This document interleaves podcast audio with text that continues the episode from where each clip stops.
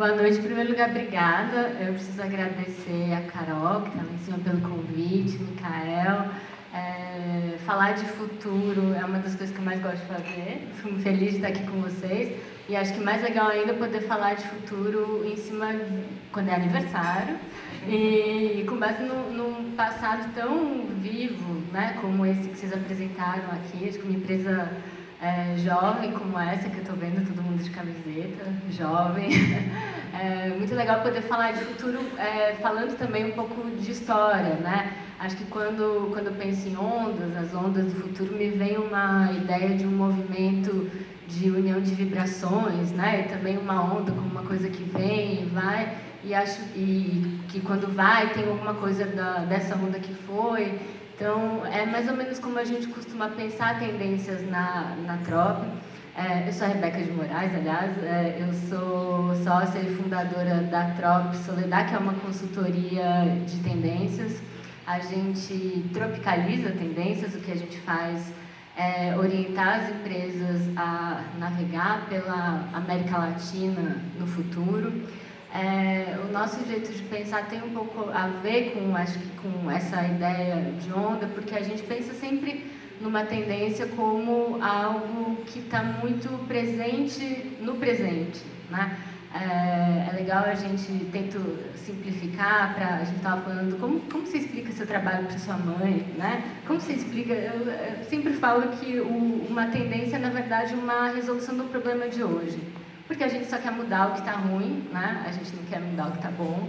Então, a gente pensa tendências também como alguma coisa que está começando a acontecer hoje e que a gente vai resolver nos próximos anos. Então, a gente sempre pensa em tendências olhando para daqui três anos, para um, um, futurinho, aí, né, um futuro de prazo mais curto, porque a gente está muito preocupado em entender o que está acontecendo hoje e principalmente olhar para o futuro com uma, uma resolução das tensões de hoje, resolução dos problemas de hoje. Tem uma coisa super importante no nosso olhar de futuro que eu queria trazer para vocês, quase como uma provocação aqui, que a gente tem que olhar para o mundo descentralizado, né?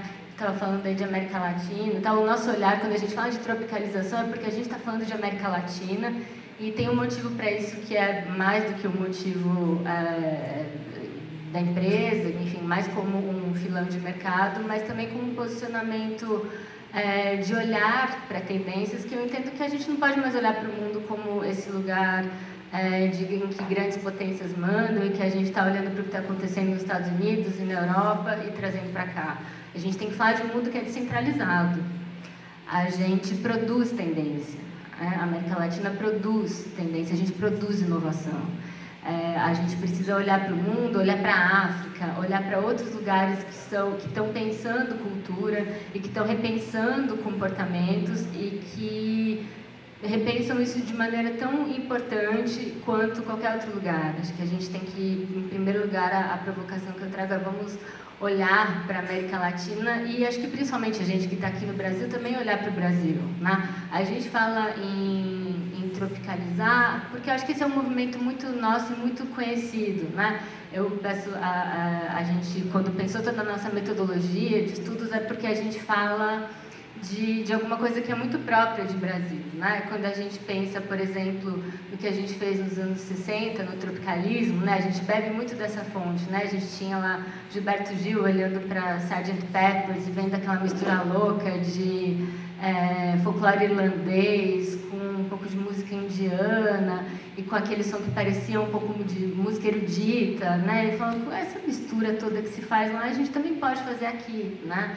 E foi quando ele olhou para Beatles, olhou para é, bandas de pífanos de Caruaru e veio com aquele alegria, alegria, Caetano Veloso, tropicalismo como ele é. Então, quer dizer, a gente sabe fazer isso. Né? A gente, como brasileiro, é capaz de olhar para o que está acontecendo lá fora, digerir isso e entregar para o mundo uma coisa completamente nova. Né? E esse processo que a antropofagia trouxe para a gente, os outros de Andrade, e é isso que a gente acredita e que é, é, dessa maneira que a gente olha então para a tendência, é, tentando olhar o que está acontecendo aqui, até porque vocês sabem, acho que não faz muito sentido a gente pensar como o novo acontece, como se anda de patinete no, nos Estados Unidos e como a gente anda de patinete aqui, tenho certeza absoluta que é completamente diferente, né? Apesar de que eu adorei essas estatísticas, a gente estava tava no começo do ano na XSW e aquela, aquele congestionamento de patinete, aquela, aquela coisa maravilhosa. Aí quando eu venho para cá, Faria Lima, é a Faria Lima e Berrini que você mostrou ali bando, né? É também congestionamento de patinete, né? E que a gente faz isso de outro jeito, até uma das tendência, a gente estuda mobilidade e a gente está vendo que na América Latina tem um fenômeno curioso que é, é que, que estão nos seus dados também, que é essa vontade de diversificar modais. Né? Não é que a gente vai deixar o carro para ir para o patinete ou não deixar o ônibus para ir para para bicicleta, a gente quer diversificar, né? Poder pegar metrô e também pegar patinete e pegar bicicleta, até porque eu acho que tem uma mudança no sentido do deslocamento, né? Desde que a gente começou a usar Uber, por exemplo, esses aplicativos todos é, de para se deslocar, é, e do ponto A para o ponto B mudou completamente, né? O que, que é um deslocamento hoje? É responder um e-mail, fazer uma reunião, é, conversar com alguém, ter uma DR com o marido, com a mulher, sei lá, é muita coisa se deslocar hoje em dia, né? E, inclusive, reconhecer a cidade. Acho que esse movimento de usar bicicleta, patinete, traz uma coisa interessante para a gente pensar, que é que cidade que as pessoas estão observando que elas não estavam observando antes, né? É, a gente começa a olhar mais para a vizinhança, a gente começa, volta a olhar para uma cidade que não tem mais outdoor, né? a gente pode fazer uma compra, enfim, o, o que, que vira o deslocamento, né? umas coisas para pensar. Eu separei só é, três coisas para gente para falar um pouco com vocês, porque eu tava, fiquei pensando muito no, no mercado de vocês, como a gente pensa moradia, como a gente pensa cidade. Tem uma, uma questão nos estudos que a gente faz na, na TROP com relação à moradia que envolve uma outra mudança muito clara nos últimos tempos, que é essa ideia da casa, a casa, obviamente, sempre como uma extensão da nossa identidade, mas é curioso a gente pensar que uns anos atrás, quando a gente pensava em casa, a casa era basicamente uma reprodução de uma instituição, né? uma reprodução da instituição família, uma reprodução da instituição casal. Né? Então, a casa tinha características disso. Né? Então, se era uma família, aquela mesa grande, né? aquelas panelas grandes e tal. Acho que hoje em dia a gente ainda mais precisa pensar na casa como, uma, como algo que, como um lugar que reflete a individualidade daquelas pessoas, né? e não mais uma instituição propriamente. Né? Enfim, vocês não devem ir na casa, duvido vocês irem na casa de um hipster de Pinheiros que não tem a costela de Adão. Então, quer dizer, reflete muito quem eu sou e por que eu estou nesse lugar, né? Com quem eu me relaciono, quais são, a, quais são os objetos ou quais são os signos que mostram que eu, é, que eu que essa casa é minha e que eu estou nesse ambiente, né? E como que eu me é, como que eu me relaciono com ele, né? E ainda sobre essa questão da individualidade, tem uma coisa que eu acho interessante a gente pensar, que é uma revisão da ideia de bem-estar.